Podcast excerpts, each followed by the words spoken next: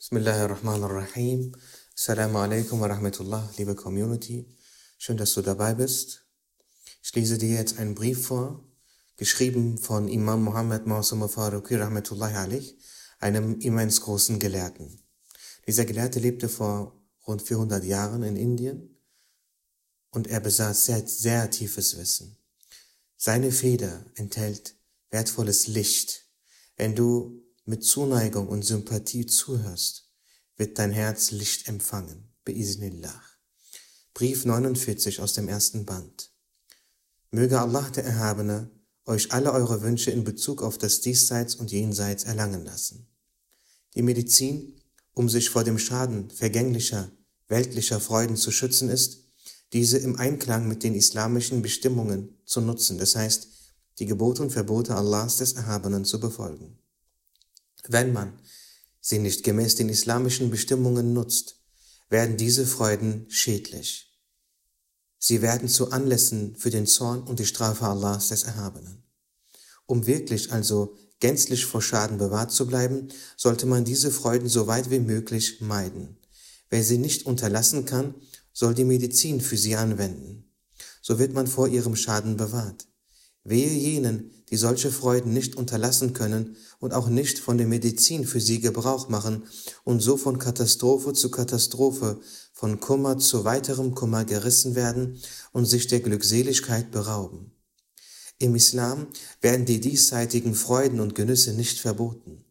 Es wird lediglich untersagt, dass man diese zügellos wie Tiere gebraucht.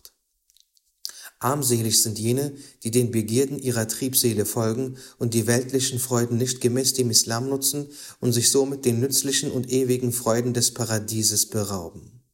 Ist ihnen denn nicht bewusst, dass Allah der Erhabene alles sieht? Haben sie denn nie davon gehört, dass es nötig ist, die diesseitigen Freuden gemäß dem Islam zu nutzen, um sich vor ihrem Schaden zu schützen? Der Tag der Abrechnung wird zweifellos kommen, und vor einem jeden wird das, was er im irdischen Leben getan hat, ausgebreitet werden.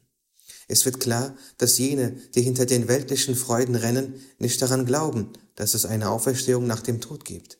Dass jene, die den Islam befolgen, die Freuden des Paradieses erlangen werden und jene, die dem Islam nicht folgen, im Höllenfeuer brennen werden. Dabei glauben die Europäer und Amerikaner, die von solchen Menschen als fortschrittliche und große Leute angesehen werden, schon an das Paradies und die Hölle.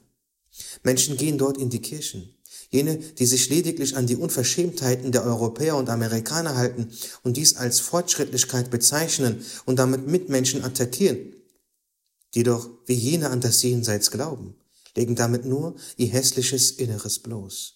Man darf sich von diesen Armseligen, die nur Sklaven ihrer Gelüste sind, nicht betrügen lassen. Frohe Kunde an jenem Tag denen, die im irdischen Leben das Wohlwollen ihres Herrn erlangt haben und sich von dem, was er verboten hat, ferngehalten haben. Frohe Kunde und nochmal frohe Kunde jenen, die sich nicht vom schillernden Leben dieser Welt täuschen lassen und aus Furcht vor ihrem Herrn ihre Triebseele im Zaum halten jenen, die ihrem Haushalt angehören oder die unter ihrem Befehl stehen, das Gebot, das Gebet anordnen und ihre Frauen und Töchter dazu auffordern, dass sie sich bedecken, wenn sie sich in die Öffentlichkeit begeben. Friede sei mit allen, die auf dem Weg der Glückseligkeit schreiten, auf den Allah der Erhabene gewiesen hat, und die Muhammad, möge Allah ihn segnen und ihm Frieden schenken, folgen. Ja, das war es auch schon mit dem Brief. Es kommen inshallah noch weitere Briefe. Bis zum nächsten Mal. Masalam.